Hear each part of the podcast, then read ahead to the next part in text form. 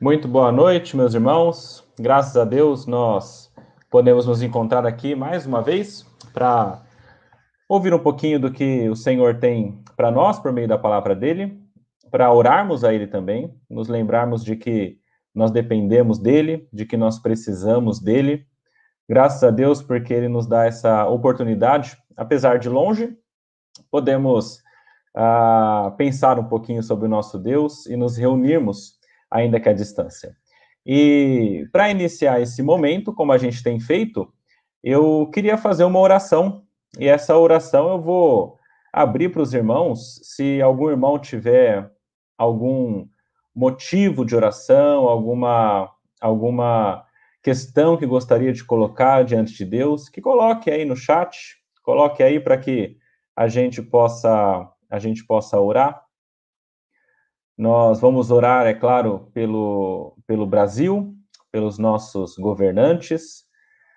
Nós vamos orar pelo, pela situação que nós estamos passando agora, com relação especialmente do coronavírus. Vamos orar pela igreja. E, e os irmãos que tiverem algum motivo também poderão compartilhar o nosso vídeo. Vamos orar pelos pais também. É uma data especial ah, pelo menos no mundo, nós comemoramos, celebramos o Dia dos Pais, daqueles homens que ah, nos guiaram, colocados por Deus na nossa vida. Vamos orar por cada um deles também, daqueles que são pais, daqueles que serão pais. Vamos orar por cada um de vocês. Creio que, bom, eu não, eu não recebi nenhum, nenhum motivo de oração, a Amanda pediu oração pela, pela irmã Maria e pelo marido José. Vamos orar então pela irmã Maria e pelo marido uh, José também. Não sei se há mais algum. Se houver, a gente ora. Caso contrário, a gente pode iniciar. Vamos fazer uma, uma oração então. Colocaremos essas coisas diante de Deus e também oraremos pela nossa irmã Amanda, pela Maria, também pelas, pela congregação do Grajaú, foi pedido também pelo Daniel Gonçalves, a todos os pais, especialmente pelos filhos que recentemente nasceram, ok? Então, pelos novos pais, pela família do de Sebarros, uh, pelo Getúlio Santos também, vamos colocar em oração. São alguns motivos importantes que nós temos aqui. Vamos colocar diante de Deus em oração, então, esses motivos que foram colocados aqui. Senhor nosso Deus, nosso Pai, nós nos colocamos diante de Ti, Pai, com os corações humildes, com os corações sabendo que são pequenos e falhos e precisam tanto de ti, Pai. Nos colocamos diante de ti como pessoas que sabem que não são nada sem a tua mão agindo em nossa vida. É por isso, Pai, que nós queremos, primeiramente, engrandecê-lo e louvá-lo e agradecer-te, Pai, por tudo que o Senhor tem feito em nossas vidas. Queremos louvá-lo, Pai, porque tu és o nosso Criador Tu és aquele que fizeste, Pai, todas as coisas. Este mundo existe somente pela sua graça, pelo seu poder. E por isso, Pai, nós precisamos louvá-lo. Assim como toda a natureza louva ao Senhor, nós também queremos louvá-lo e agradecê-lo, Pai. Queremos engrandecê-lo, Senhor, também pela sua misericórdia, pela sua graça. Nós sabemos, Pai, que nós somos pecadores, que nós somos pessoas que caminham muitas vezes longe de ti, que o nosso coração muitas vezes prefere nossos desejos, prefere outras coisas a não ser o Senhor, prefere muitas vezes, Pai, colocar pessoas no lugar do Senhor, prefere muitas vezes colocar coisas, dinheiro, colocar emprego, colocar casa, bens, tudo isso, Pai, que é tão pequeno, efêmero, tão Passa tão rápido, Pai, perto do Senhor. E por isso, Pai, nós queremos pedir perdão. Pedir perdão porque muitas vezes nós idolatramos coisas a criação ao invés do Criador. Pedimos perdão por isso, perdão porque muitas vezes agimos com base nessa idolatria e fazemos coisas que desagradam a Ti. Pedimos perdão pelas vezes, Pai, que nós entristecemos ao Senhor.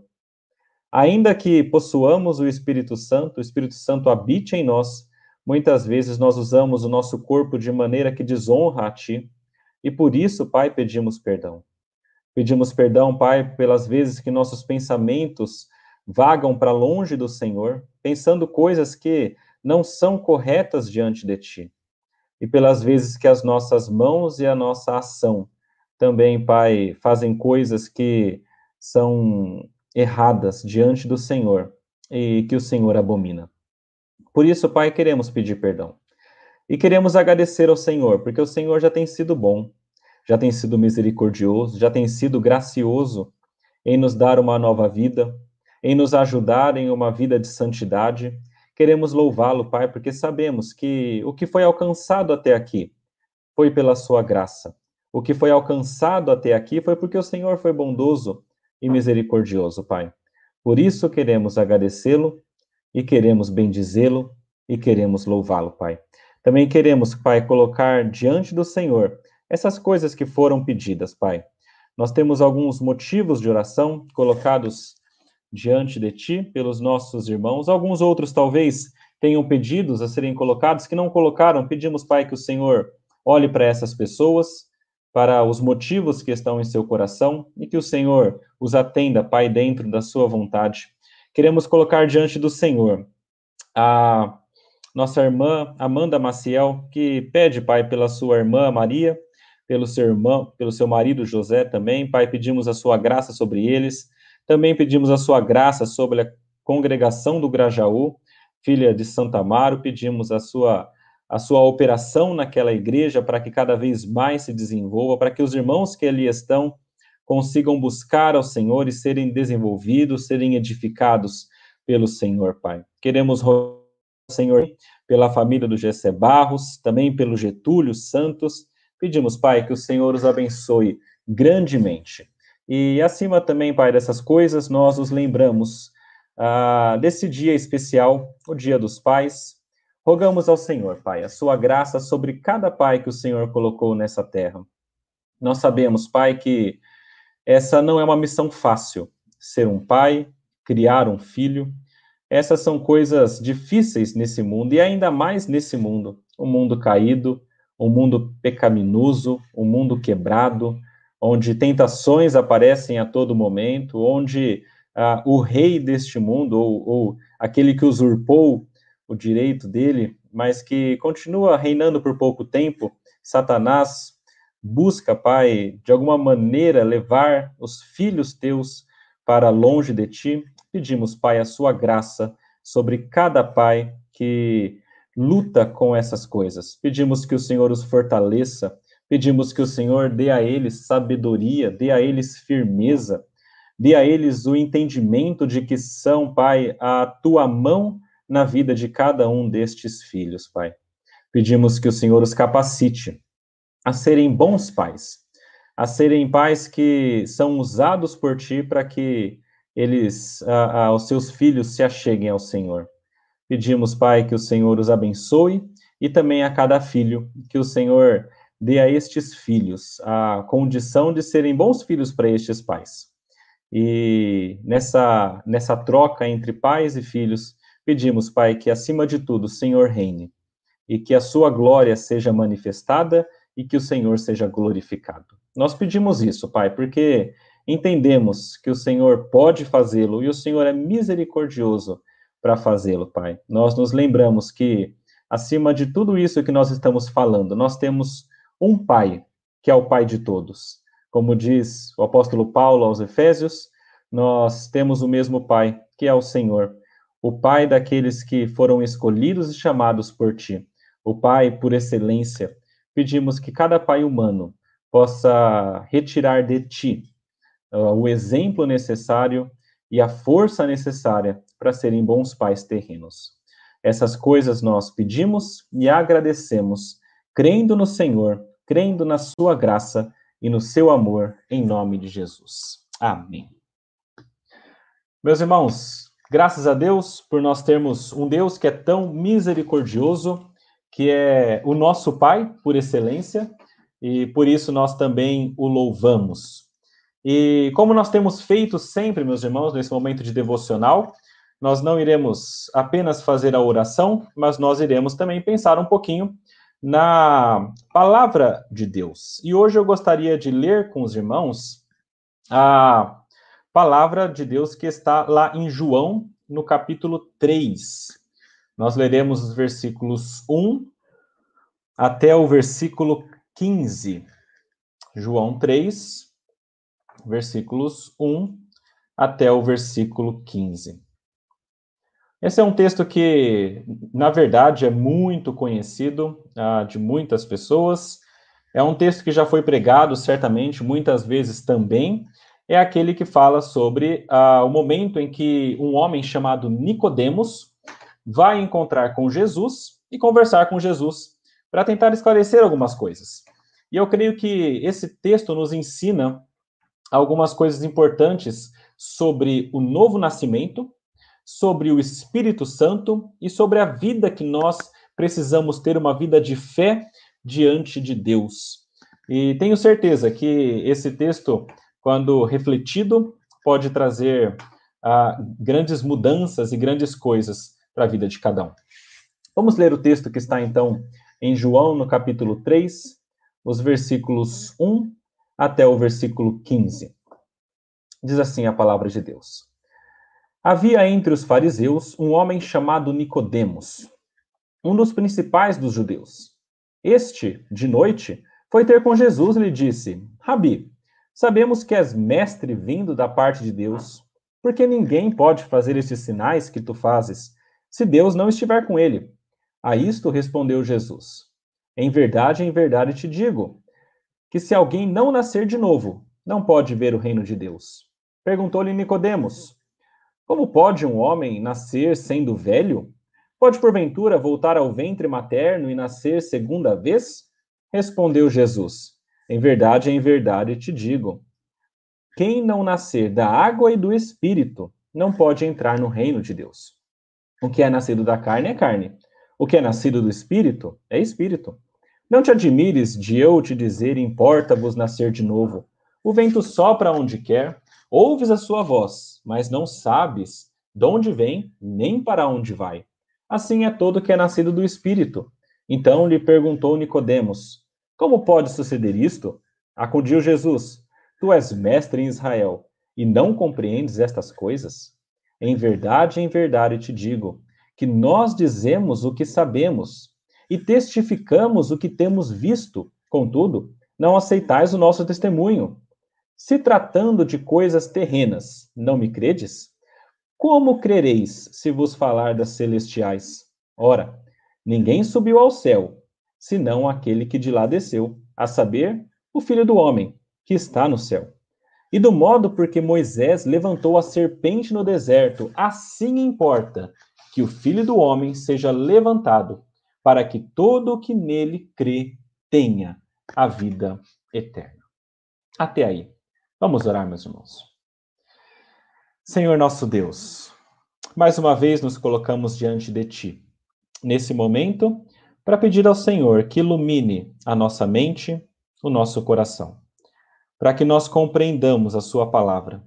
Sem a Tua iluminação, Pai, sem o Teu Espírito Santo, nós não podemos compreendê-la, mas com a Tua ajuda, nós podemos não somente compreendê-la, mas também aplicá-la em nossas vidas. Pedimos isso, Pai. Ser misericordioso para com seu povo, ser gracioso para conosco, Pai, em nome de Jesus. Amém. Meus irmãos, antes de entrar nesse texto em si, eu queria lembrar um pouquinho do que está acontecendo aqui uh, nessa, nessa epístola, nesse evangelho de João. Um pouquinho antes, a gente viu lá no capítulo 1, se você leu o evangelho de João até o capítulo 3, no capítulo 1 você vai ver que João fala que Jesus é a luz do mundo, é o verbo que é o próprio Deus, que estava desde o início, que foi por meio dele que a criação veio a ser feita. Este é Jesus. E este Jesus, no capítulo 1, mostrado como Deus, o Cordeiro de Deus que tira o pecado do mundo, no capítulo 2, ele começa o ministério dele nesse mundo. E ele começa fazendo um milagre, um sinal muito grandioso, que a gente sempre fala sobre ele, virou até um tipo de um ditado popular, que é a transformação da água em vinho. Ali numa, numa festa de casamento, o vinho tinha acabado, e então a mãe de Jesus fala: Senhor, o vinho acabou. E então Jesus, na, no desenrolar da situação, faz com que a água fosse, ou seja, transformada em vinho.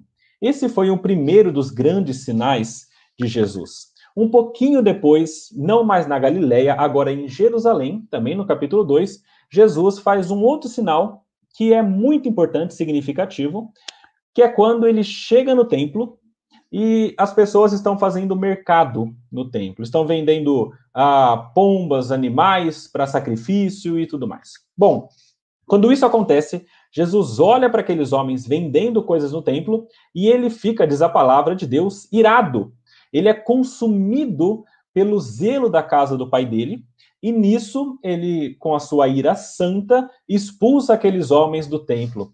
E todo mundo começa a olhar um pouco perplexo, perguntando: ah, qual que é, qual que é o sinal que esse homem faz para fazer essas coisas? Que autoridade que ele acha que tem? E Jesus nessa nessa situação toda olha para eles e diz: "Olha, o sinal que eu mostro para vocês é o seguinte: destruam esse templo e em três dias eu vou reconstruir." Ninguém entendeu na hora, mas ele estava falando sobre a ressurreição dele. O templo físico que foi construído por 46 anos poderia ser destruído e em três dias Jesus reconstruiria não mais um templo físico, mas o seu próprio corpo que seria ressurreto. Qual que é a ideia? Quando ele fala sobre o templo sendo destruído e ele agora como a, a como novo templo, é que ao invés de você encontrar Deus no templo, como era no judaísmo, você o encontra agora por meio de Jesus. A mesma ideia naquele milagre anterior sobre, o, sobre a água e o vinho. Qual que era a ideia naquele texto?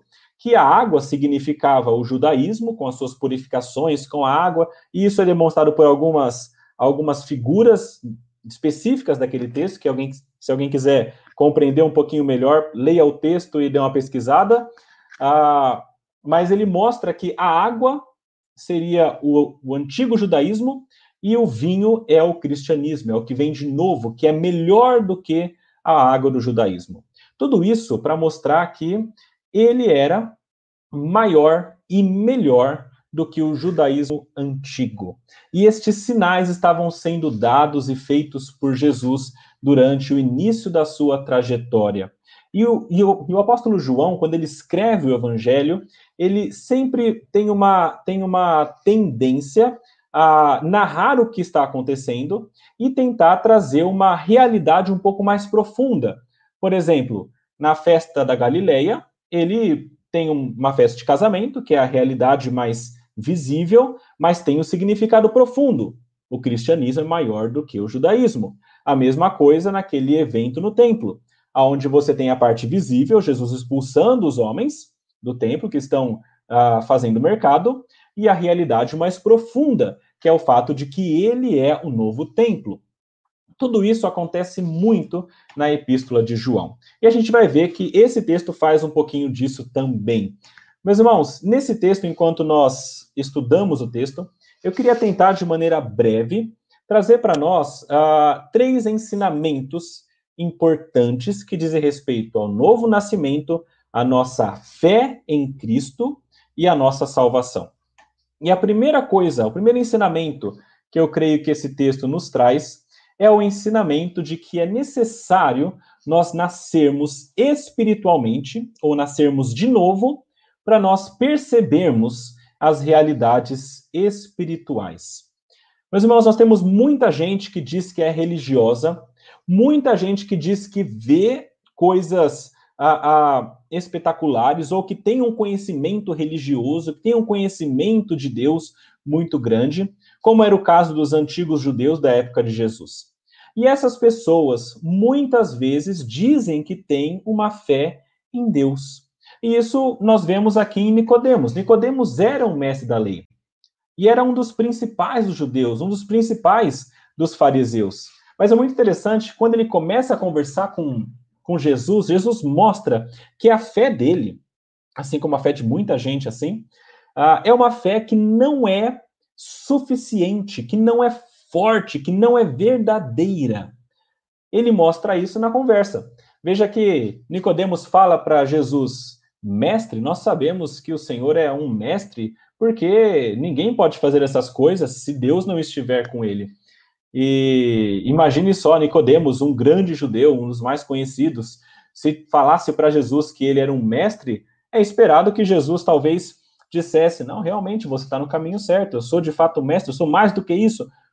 Mas Jesus dá uma resposta que é um pouco inesperada. Ao invés dele louvar o entendimento de Nicodemos, ele diz o seguinte: Olha, é, ninguém pode ver o reino de Deus se não nascer de novo. É mais ou menos assim. Você está falando que eu, eu sou um mestre, mas eu tenho de dizer. Na verdade, você não está entendendo nada. Para começar a entender, você vai ter que nascer de novo. Não tem jeito. A situação que você está hoje, você não consegue compreender de verdade os feitos que eu estou fazendo e você não consegue compreender de verdade quem eu sou. Nicodemos, meus irmãos, assim como muitas outras pessoas, tinha uma fé baseada em coisas físicas que ele estava vendo. Ele estava vendo Jesus realizar um milagre de transformação, ele via Jesus talvez já realizando curas, ele via Jesus fazendo coisas que a, a, são impressionantes às vistas humanas, mas tudo isso que ele estava vendo eram coisas físicas, visíveis, que não eram suficientes para que ele tivesse uma fé salvadora nele. Porque sinais e milagres não são suficientes para isso. A palavra diz que até os demônios creem e tremem diante de Deus. Até os demônios sabem que Deus é Deus, mas eles não confiam em Deus. Eles não têm uma fé verdadeira em Deus. Porque essa fé só acontece quando Deus, pela sua graça, abre os olhos, abre o coração, ilumina o coração de modo que a gente consiga olhar para tudo isso e ver que tem muito mais tem muito mais coisa espiritual acontecendo por trás nesses eventos físicos. A palavra diz que muitos homens viam aquelas coisas e não eram verdadeiramente convertidos. Eles acreditavam superficialmente, mas pouco tempo depois eles deixavam, porque eles não tinham compreendido com o coração. João 12 fala isso muito claramente, João 12, versículo 37 a 40. Depois vocês podem ler em casa. Uh, mas lá diz que Jesus, embora tivesse feito tantos sinais na presença, não creram nele. Não são muitos sinais que nos levam a crer em Deus. Mesmo porque sinais físicos, curas, isso aí é uma coisa que a gente vê acontecendo em muitos lugares. O próprio mal é capaz de fazer isso. O próprio mal é capaz de se transformar em anjo de luz. Então não são essas coisas visíveis, essas coisas físicas que vão trazer para nós a fé em Deus. A fé em Deus só vem por meio da palavra dele pregada. Quando a palavra de Deus é pregada e ele, pela sua graça, abre o nosso coração, é que nós então passamos a de fato crer em Jesus como nós deveríamos crer. Esse homem, Nicodemos, apesar do status dele, apesar do conhecimento em teologia que ele tinha, era um grande mestre da lei do Antigo Testamento, ele não tinha condição de compreender quem Deus era. E isso me leva, me leva a, um, a um ponto interessante. Nem todo religioso, ou que se diz religioso, realmente conhece Deus. Eu me lembro muito uh, do já falecido agora J.I. Packer, um dos grandes escritores cristãos dos nossos últimos tempos, e ele escreveu um livro chamado Conhecimento de Deus. E nesse livro é muito interessante porque ele faz uma distinção entre pessoas que conhecem a Deus ou, ou, ou sabem sobre Deus e aquelas pessoas que conhecem Deus por andar com Deus, por se relacionar com Deus. E essa é a diferença aqui. Talvez Nicodemos soubesse um pouco sobre Deus, porque era um teólogo, mas ele não conhecia relacionalmente quem Deus era, muito menos conhecia quem era Jesus. É por isso que ele diz, Rabi, mestre, e não sabe que este mestre, este Rabi, é muito mais do que apenas um mestre. Rabi também era Nicodemos, também eram os outros mestres, mas Jesus é muito mais do que isso. Ele não é um mero Rabi, ele é o próprio Deus. Meus irmãos, existe uma, uma diferença muito grande entre você achar que Jesus é alguém importante do passado e entre você entender que ele é o próprio Deus e entregar sua vida para ele. Eu já ouvi muita gente falando assim: olha, eu não sou crente, mas eu acredito em Deus. E eu acho que você deve ter ouvido falar isso também, e outras pessoas que falaram isso. Eu já vi gente falando assim: olha, eu acredito que Jesus existiu. Jesus foi um homem de verdade do passado. Não exatamente como a Bíblia falou, mas ele existiu, ele foi importante. Ou Jesus foi um homem extremamente iluminado. Mas nenhuma dessas ideias, meus irmãos, nem, por exemplo, como o islamismo diz lá no Alcorão, que Jesus foi um profeta justo, nada disso é suficiente. Nós precisamos crer não que ele era um rabi, mas que ele era de fato o próprio Deus, o Logos, como diz lá em João 1, a luz do mundo. É necessário conhecer quem Jesus é, e isso só é possível quando Deus abre o coração e abre os olhos das pessoas para entender que ele não era apenas mais um homem, um homem que fazia sinais e milagres. Ele era o próprio Deus. Mas Nicodemos ainda não podia entender isso, justamente pelo fato de que ele era alguém que estava com uma visão bastante turva das realidades espirituais. Ele não conseguia compreender isso. É interessante porque a, a, o texto fala que Nicodemos ele foi encontrar Jesus de noite. É, muita gente usa essa palavra que Jesus, que Nicodemos foi de noite, para trazer um entendimento mais a, profundo do texto. E eu concordo com essas pessoas. Eu creio que aqui, quando João coloca que Nicodemos foi encontrar com Jesus à noite, ele não está querendo trazer só um, só um fato do que estava acontecendo. O que ele queria de fato era demonstrar uma realidade mais profunda. Lembra que João o apóstolo João, no Evangelho de João, muitas vezes usa coisas visíveis e fatos para apontar para realidades mais profundas. E aqui parece ser um desses, desses momentos. Jesus encontra com Nicodemos à noite. E o fato de ser noite aponta para uma escuridão ou para um estado que Nicodemos estava de não ver a luz do mundo. Talvez essa seja a melhor maneira de compreender o que João está tentando trazer para nós aqui.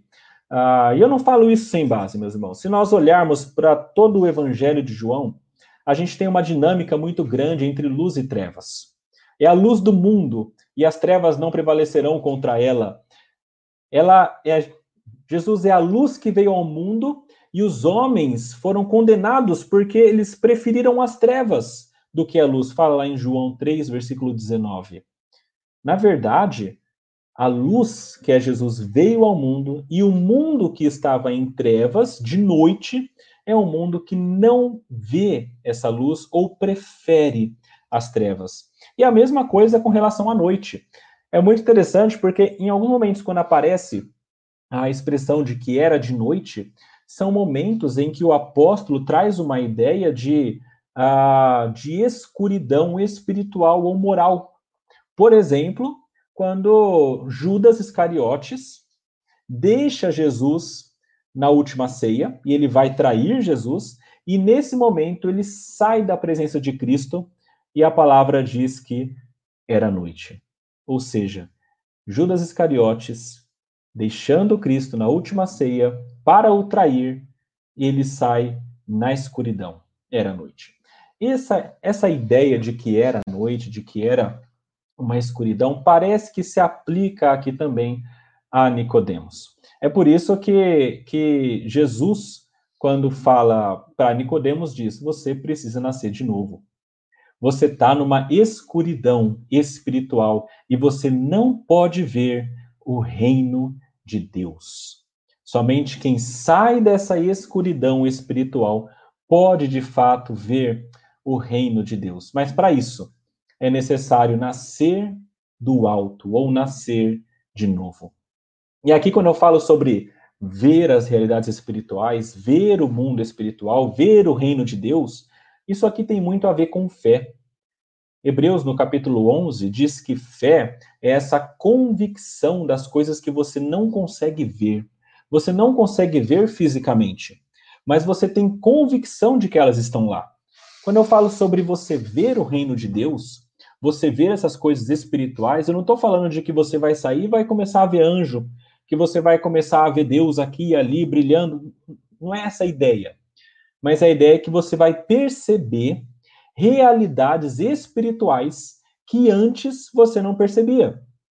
Significa que você vai ler um texto bíblico que, sem a iluminação de Deus, era um texto simples, normal e humano, e você vai ter uma percepção espiritual desse texto ele vai fazer sentido para você e você vai entender que é de fato de Deus. Essa é a ideia.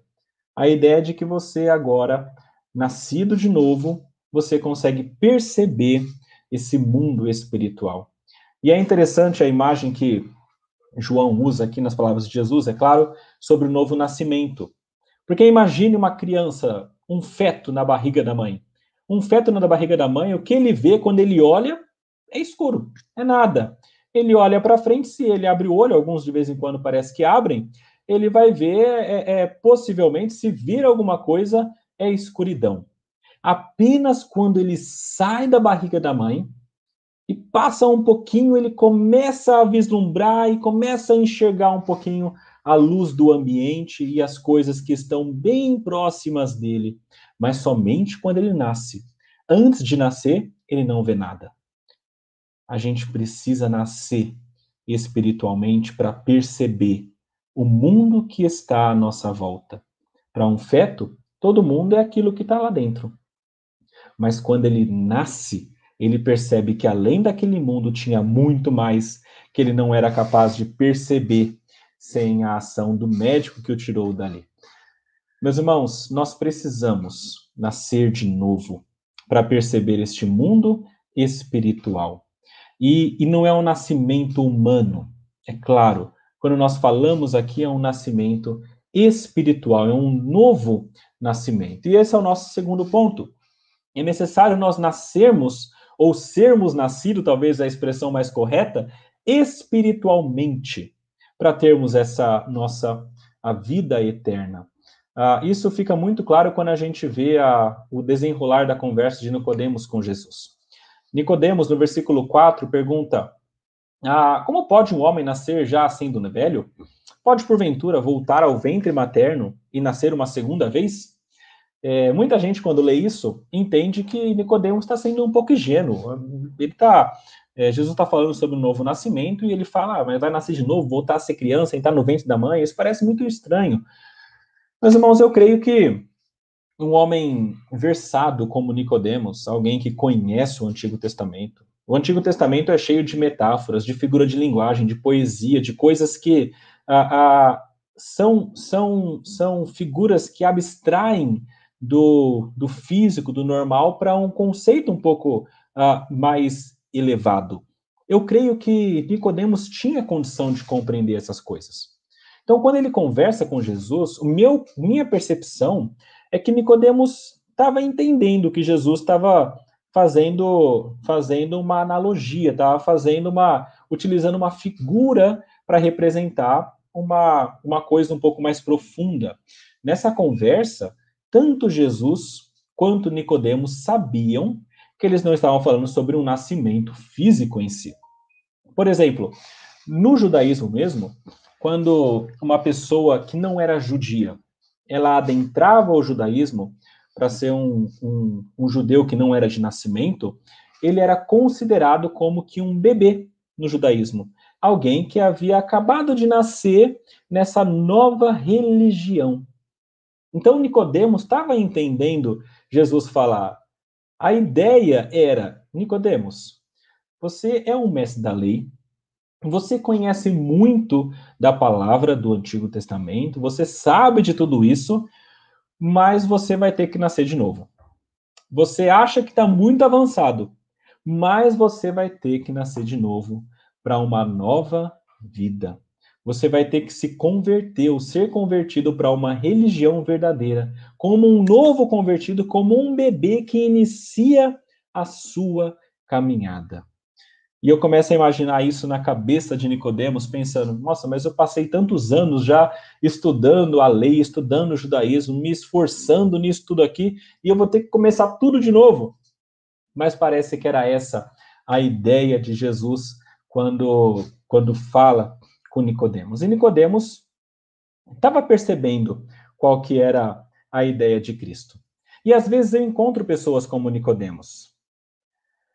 Às vezes eu encontro pessoas que e isso não é porque são essas pessoas, mas é natural do ser humano, que acham que já estão num estado muito avançado para deixar essas coisas para trás e começar uma vida nova. São pessoas que dizem, às vezes, que conhecem muito sobre Deus. E, e, é, e é interessante quando você vai tentar falar sobre o evangelho para essas pessoas, porque você começa a falar de Jesus e a salvação e o pecado, e muitas vezes o que a gente ouve é: ah, não, mas já conheço bem Deus, eu tenho uma espiritualidade com Ele e tudo mais. Eu já sei muito bem quem Deus é. Outras pessoas que a gente muitas vezes fala sobre o evangelho, sobre a igreja e tudo mais, elas falam, não, mas eu já conheço muito sobre Bíblia, ó, eu, eu já li um pouquinho, a minha mãe era da igreja, tal, eu já conheço bastante. Ou outras pessoas que dizem ter uma experiência já muito profunda, mais que suficiente com igreja, com... Meus irmãos, isso é muito comum nós encontrarmos pessoas que entendem, que acham que já tem uma espiritualidade, que já tem uma religiosidade grande suficiente com Deus, tanto é que elas não precisam de algo novo.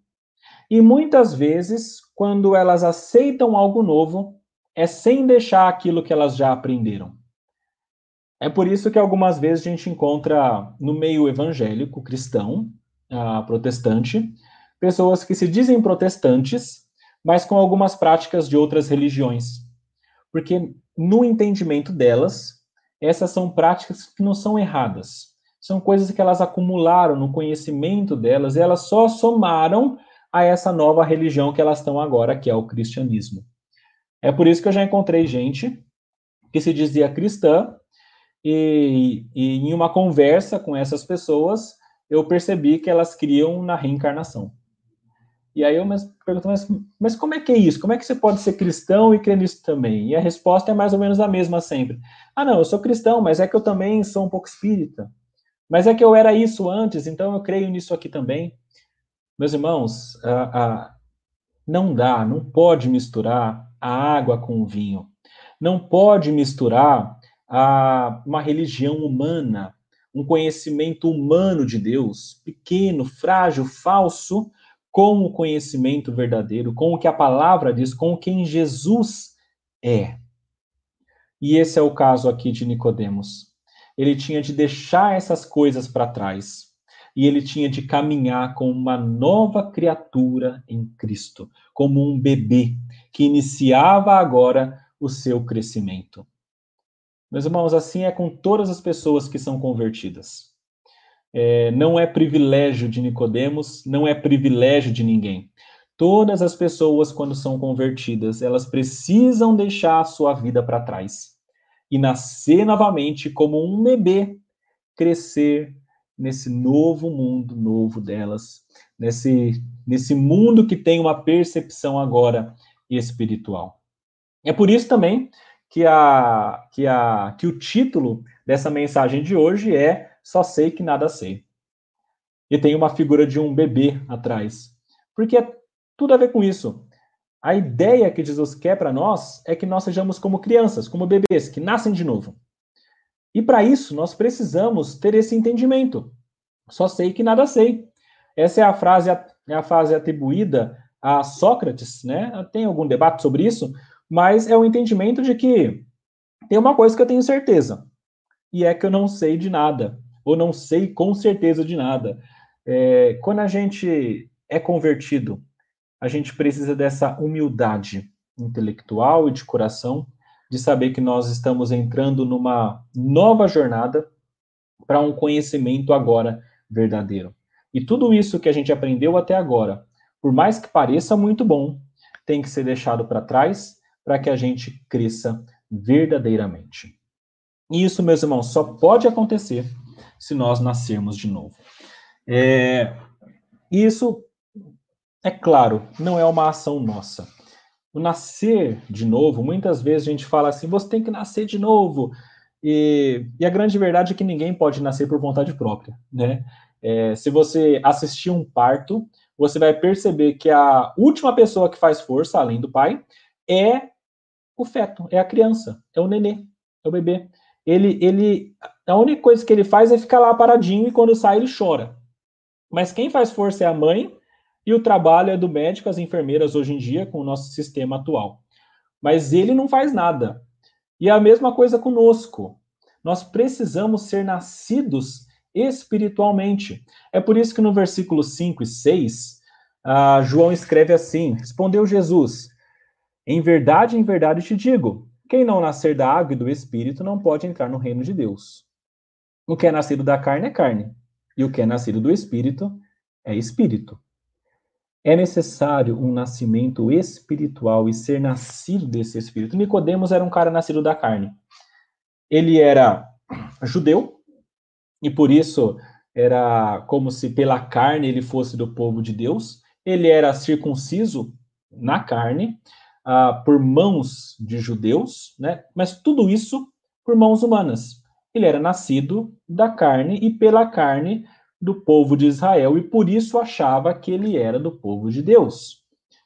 Mas lá em João, no capítulo 1, versículos 12 a 13, tem um dos textos que eu mais gosto, que mostram como que a, a salvação de Deus é, é algo dado a todos, e não só para esses judeus. Fala assim: todos quantos receberam, deu-lhes o nome, de, deu-lhes o poder de serem feitos filhos de Deus, a saber, aos que creem no seu nome. Veja só, no versículo 3 do capítulo 1 de João, os quais não nasceram do sangue, então não é da linhagem, nem da vontade da carne, não é por desejo deles, nem da vontade do homem, mas de Deus. É Deus quem faz nascer espiritualmente e não o homem. E isso é o que realmente importa. E isso fica muito claro quando Jesus fala sobre a, a água e o vento, né? Ele fala que o homem precisa nascer do alto e nascer da água da água e do espírito. O espírito também é a palavra que é utilizada para se referir a vento, mas aqui é a ideia de fato de você nascer espiritualmente. Muita gente olha para esse termo água e aponta para o batismo. Ah, eu creio que, na verdade, água aqui é mais uma demonstração do Espírito Santo. Tanto a água quanto o Espírito representam este espírito, o, o água e o vento re, a, a, representam este espírito. Me parece que João aqui, quando fala sobre água e espírito, está fazendo uma alusão a Isaías 44 ou a Ezequiel 36. Por exemplo, Ezequiel 36, versículos 25 a 27, é um texto profético que fala o que Deus faria com o seu povo. E ele fala o seguinte: Ezequiel 36, versículo 25. Então aspergirei água pura sobre vós, e ficareis purificados. De todas as vossas imundícias, e de todos os vossos ídolos vos purificarei. Dar-vos-ei coração novo, e porei dentro de vós espírito novo. Veja só, falou de água, falou de um coração novo e falou de um espírito novo. Tirarei de vós o coração de pedra e darei um coração de carne. Porei dentro de vós o meu espírito, e farei com que andeis nos meus estatutos e guardeis os meus juízos e os observeis. Esse texto, meus irmãos, essa promessa do Antigo Testamento, é, ela é cumprida pelo poder de Cristo. Jesus, quando ele morre, ressuscita e é levado aos céus, ele manda um outro consolador, que é o Espírito Santo. E esse Espírito Santo, que é representado no Antigo Testamento pela água também, quando ele vem, ele dá uma vida nova. E então nós somos nascidos agora da água do Espírito, ou seja, espiritualmente. Todo aquele que é de Deus deve nascer espiritualmente. Só assim que você pode entrar no reino de Deus, ou seja, ter a vida eterna. Lá no comecinho ele falou que ninguém que, na, que não nascer de novo pode ver o reino dos céus, de Deus. E agora ele fala que só se você nascer da água do Espírito, não é nem mais ver só, agora é entrar. Então você precisa nascer espiritualmente para entrar no reino de Deus, para entrar nessa salvação que somente nós temos em Deus. E é claro, meus irmãos, que isso só Deus pode fazer e ele faz a quem, a quem quiser. Olha só no versículo 7 o que Jesus fala para Nicodemos. Não te admires eu dizer, importa-vos nascer de novo. O vento sopra onde quer. Ouves a sua voz, mas não sabe de onde vem nem para onde vai. Assim é todo que é nascido do Espírito. Jesus está falando o seguinte: o Espírito de Deus faz e escolhe e faz nascer aquele que ele quer. E a gente não sabe quem será, quem que vai nascer e quem que não vai. Isso é uma prerrogativa dele, mas a gente sabe que ele está fazendo isso. É ele quem escolhe. Ninguém sabe de onde vem, nem para onde vai. Veja, meus irmãos, aqui Jesus está falando para um judeu da mais alta estirpe daquele daquele tipo de pessoa que tinha o um entendimento ou pensamento de que a linhagem de Israel física era aquela escolhida por Deus e ninguém mais era tão próximo, poderia ser próximo a Deus. E Jesus fala: não, Deus escolhe a quem quer. Não importa que ele seja nascido da linhagem de Abraão ou não. O que importa é que creiam no nome de Cristo. E essas pessoas são escolhidas por Deus e nascidas pelo Espírito Santo, recebendo essa vida nova. E ele faz isso para todos aqueles que ele deseja. Isso me traz uma, uma aplicação muito clara, primeiro, que é, não somos nós que escolhemos as pessoas que são salvas, tá? É, muitas vezes ah, nós temos uma tendência de acepção, de escolha de pessoas que podem ou não estar na igreja, de que podem ou não ouvir o evangelho, que podem ou não ser transformados. Então a gente olha para alguém, para um fulano, que é muito bom moralmente e fala: olha, só falta ser cristão, vou falar de Deus, Jesus vai se converter, tenho certeza. E a gente olha para um outro ciclano lá que tem uma vida torta, que tem faz um monte de coisa errada e fala: Ih, esse aí não tem como. Mas a palavra diz que não é assim. A palavra nos dá exemplo de pessoas que aparentemente eram muito corretas, mas estavam longe do reino de Deus, como o jovem rico. E nós temos exemplo de pessoas que eram muito tortas, mas que foram transformadas por Deus. Ladrão da cruz, que foi salvo, por exemplo, ou o próprio Paulo, que era perseguidor da igreja. Meus irmãos, o poder de Deus age do modo e da forma que desejar, a quem desejar. Esse é o Espírito Santo. A gente não sabe de onde vem nem para onde vai, só sabe que ele está agindo. É por isso que ele fala que a gente que é que é que é como um vento, né? Eu acho interessante a imagem de vento aqui, né? A, a, do Espírito Santo. O vento sopra onde quer. A gente ouve a sua voz. Você não está vendo o vento. Você ouve a sua voz. Você ouve o som do vento, mas não sabe nem para onde vem nem para onde vai. E, e tem uma coisa muito peculiar do vento. A gente não pode ver o vento, mas a gente consegue ver os frutos do vento.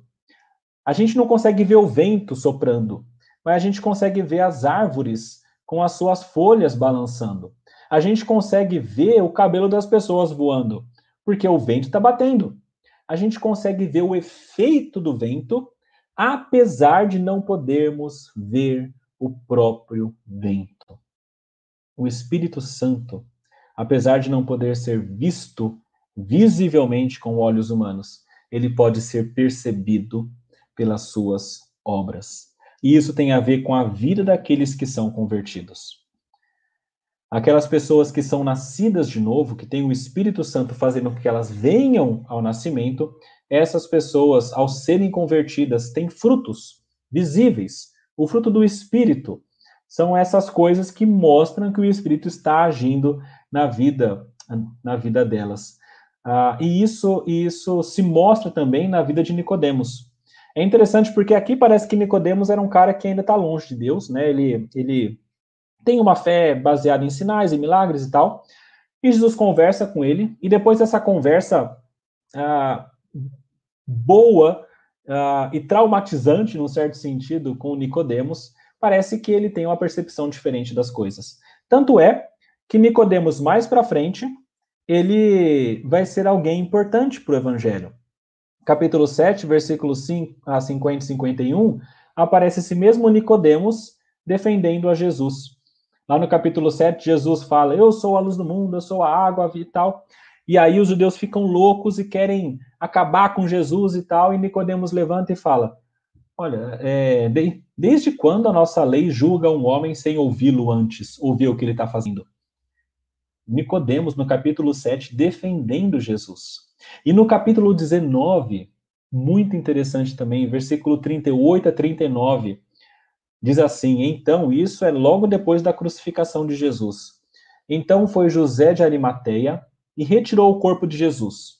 E também Nicodemos, aquele que anteriormente viera a ter com Jesus à noite, foi, levando cerca de 100 libras de composto de mirra e aloés. Ou seja, esse Nicodemos, que não cria tão bem, ele encontra com Jesus, é trabalhado por ele, possivelmente nasce de novo, começa a perceber as realidades espirituais, defende Jesus e no finalzinho está ajudando no enterro de Cristo. Isso porque Jesus parece que foi trabalhando na vida dele. E o Espírito Santo, que parece que havia, ah, estava fazendo com que ele nascesse de novo, começava a também dar os seus frutos.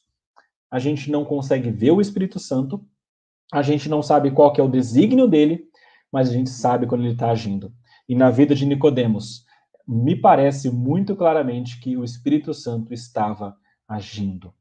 Então, meus irmãos, para ver o mundo espiritual, é preciso nascer de novo. É preciso nascer espiritualmente para ter essa vida eterna e entrar no reino de Deus.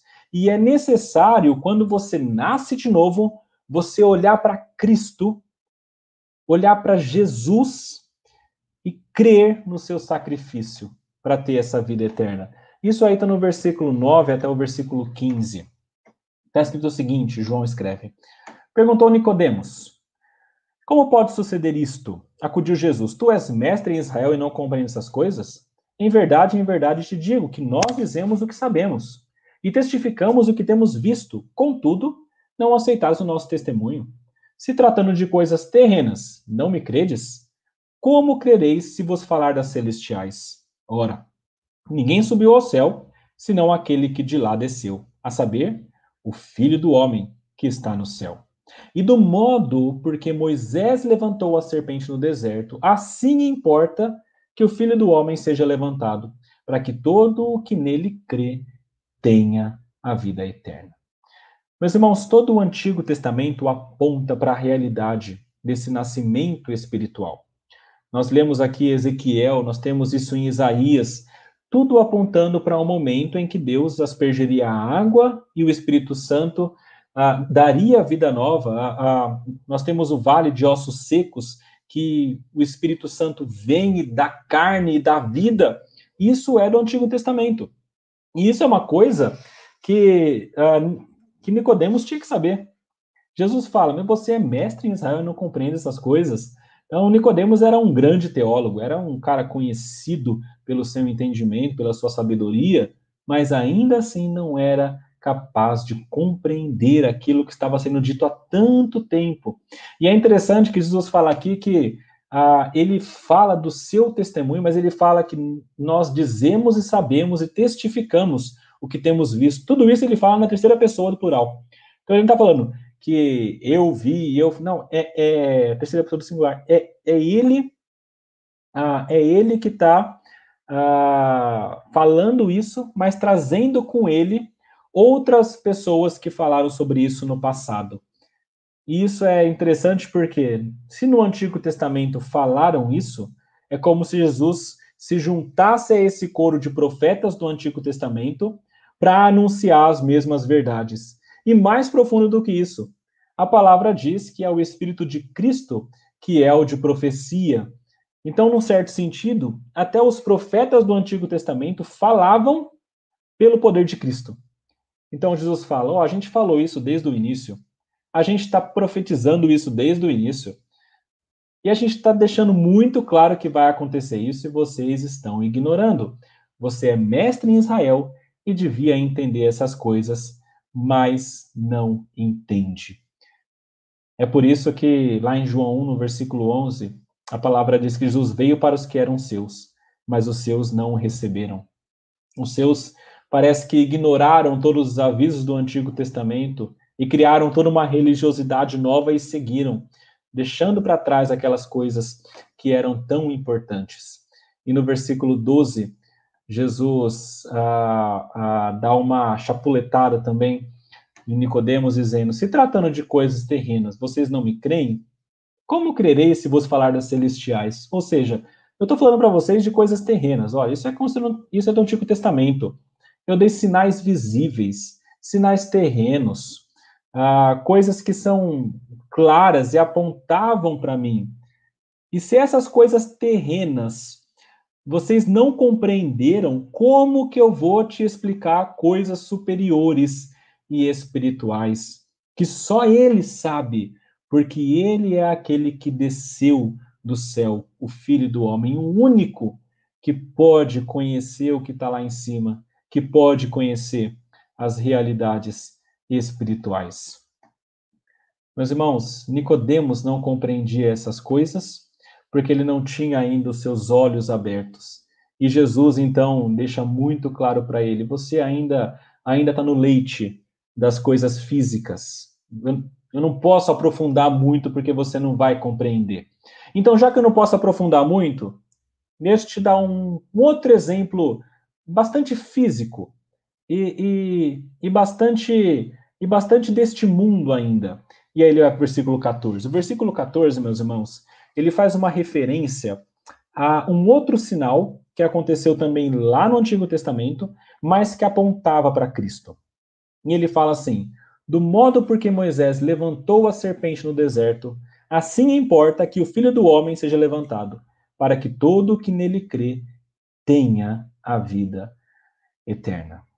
Meus irmãos, lá em Números, no capítulo 21, é narrada a história da serpente de bronze.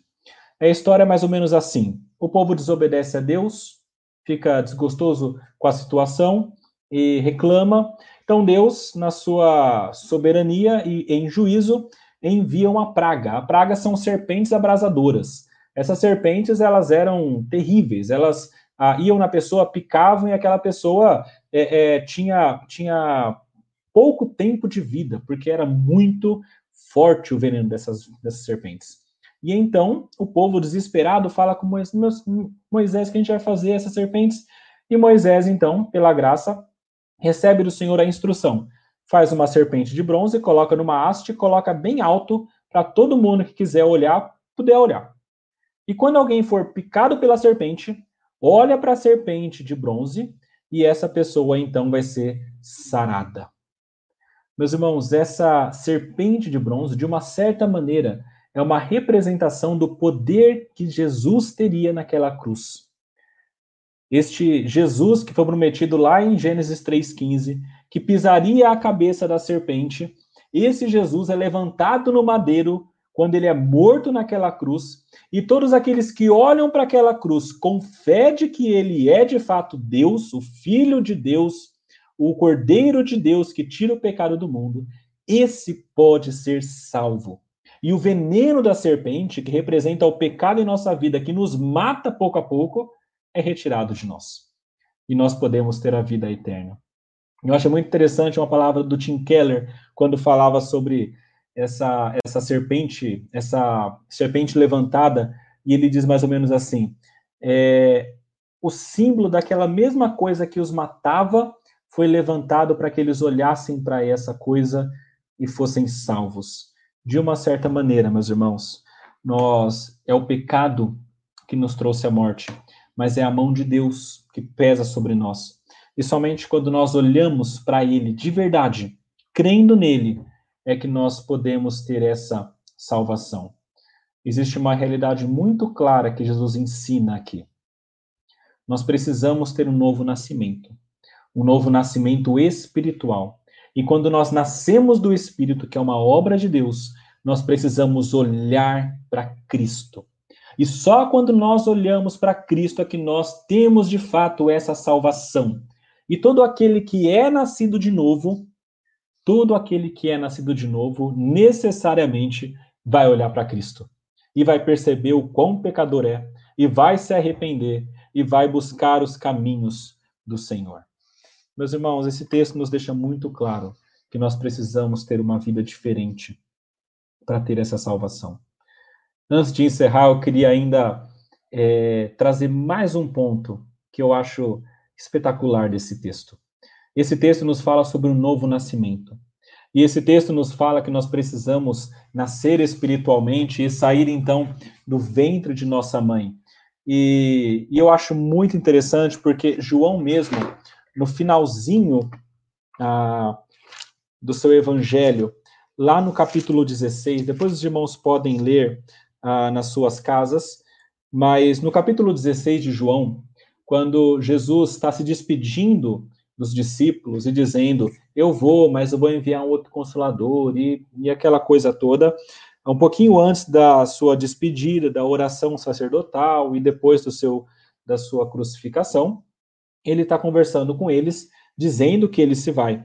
E no versículo 21 do capítulo 16, eu vou ler um pouquinho antes para os irmãos entenderem. Versículo 18. Diziam, pois, que venha a ser esse um pouco, não compreendemos o que quer dizer. Versículo 19 diz assim: Percebendo Jesus que desejavam interrogá-lo, perguntou-lhes: Indagais entre vós a respeito disso que vos disse: Um pouco e não me vereis, e outra vez um pouco e me vereis? Em verdade, em verdade, eu vos digo que chorareis e vos lamentareis, e o mundo se alegrará. Vós ficareis tristes, mas a vossa tristeza se converterá em alegria. Versículo 21. A mulher, quando está para dar à luz, tem tristeza, porque a sua hora é chegada.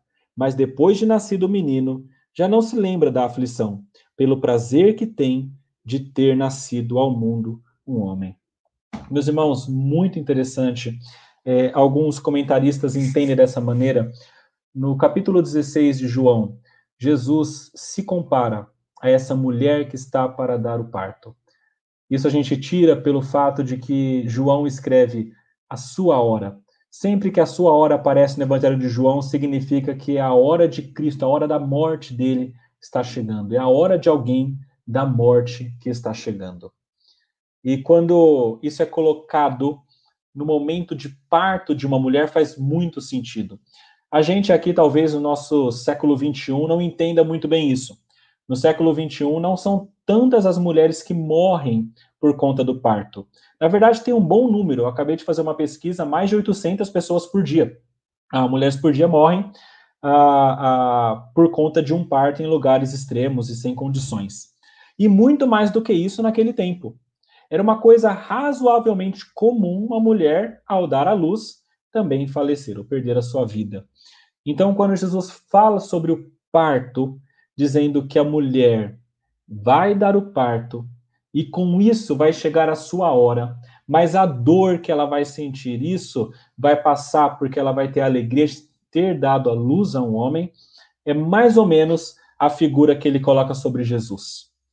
Que ele está para dar a luz a um novo mundo, a um novo povo, e esse novo povo só vai nascer quando ele se entregar na cruz e morrer pelos nossos pecados. Meus irmãos, Jesus já fez tudo.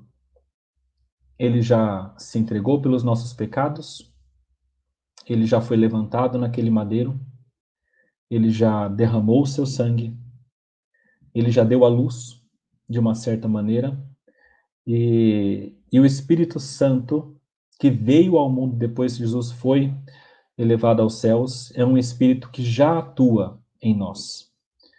E ele atua fazendo que com cada um que é do povo de Deus, que é chamado por Deus, nasça espiritualmente e perceba a realidade espiritual que existe, que é muito maior do que apenas o mundo que nós vemos. E quando essa realidade espiritual se faz visível para aquele que é escolhido por Deus, então nós que somos escolhidos, que cremos, temos de olhar para Cristo, olhar para aquele que foi levantado para nossa salvação. Se você já foi nascido de novo pelo Espírito Santo, então olhe para Cristo o tempo todo e saiba que somente Ele pode te conceder a salvação e continuar com você no caminho. Se você entende que ainda não foi nascido de novo, então tente orar ao Senhor. Peça para que Deus te mostre as realidades espirituais, para que Deus te mostre em que você deve crer. E certamente um, uma lição que esse texto nos deixa é: não seja como Nicodemos no início, achando que sabe muito do que Deus é, da religião. Não seja como alguém que, que acha que tem tanto conhecimento que não precisa de mais. Mas faça como o filósofo, na sua frase atribuída, diga: só sei que nada sei. O que eu preciso mesmo é conhecer um pouquinho mais e verdadeiramente, desde o início, quem esse Jesus é. E conhecendo quem ele é, ter uma vida totalmente nova diante dele. Vamos orar, meus irmãos, pedir para Deus estar conosco. Senhor, nosso Deus, nosso Pai, nós queremos louvá-lo porque o Senhor tem sido bom. Queremos agradecer ao Senhor e engrandecê-lo, Pai, porque o Senhor tem sido misericordioso para com cada um de nós. Queremos agradecer pela Sua palavra que nos mostra a verdade, que nos mostra que nós somos seres pequenos, que estamos na escuridão, mas pela Sua graça nós podemos sair. Pela sua graça, pela luz do mundo que brilha, nós podemos ver as realidades espirituais. Tua palavra diz que nós estávamos naquele império das trevas, mas o Senhor, pelo seu poder, nos tirou daquele império das trevas e nos transportou para o reino do Filho do seu amor. Nós queremos louvá-lo por isso. Queremos pedir, Pai, para que nós consigamos compreender as realidades espirituais, que nós consigamos compreender este mundo novo que vem do Senhor. E compreendendo estas coisas, nós façamos como Paulo fez, deixando para trás aquelas coisas que eram importantes antes, mas agora não são mais. Que nós façamos como Jesus quer, que nós deixemos o nosso entendimento mundano e nos enchamos do conhecimento divino. Dá-nos a graça, Pai, de adentrarmos essa nova vida como bebês, recém-nascidos, carentes, Pai, de todo o entendimento, e nos ajude, Pai, a crescer nessa, nessa nova caminhada contigo. Uma caminhada com uma nova criatura que cresce cada vez mais para ser parecido e feito à imagem de Jesus Cristo. Pedimos isso, Pai, crendo no Senhor, na Sua graça e no seu amor, em nome de Jesus. Amém. Amém. Meus irmãos, graças a Deus por esse tempo que nós pudemos passar um pouquinho pensando nas coisas de Deus.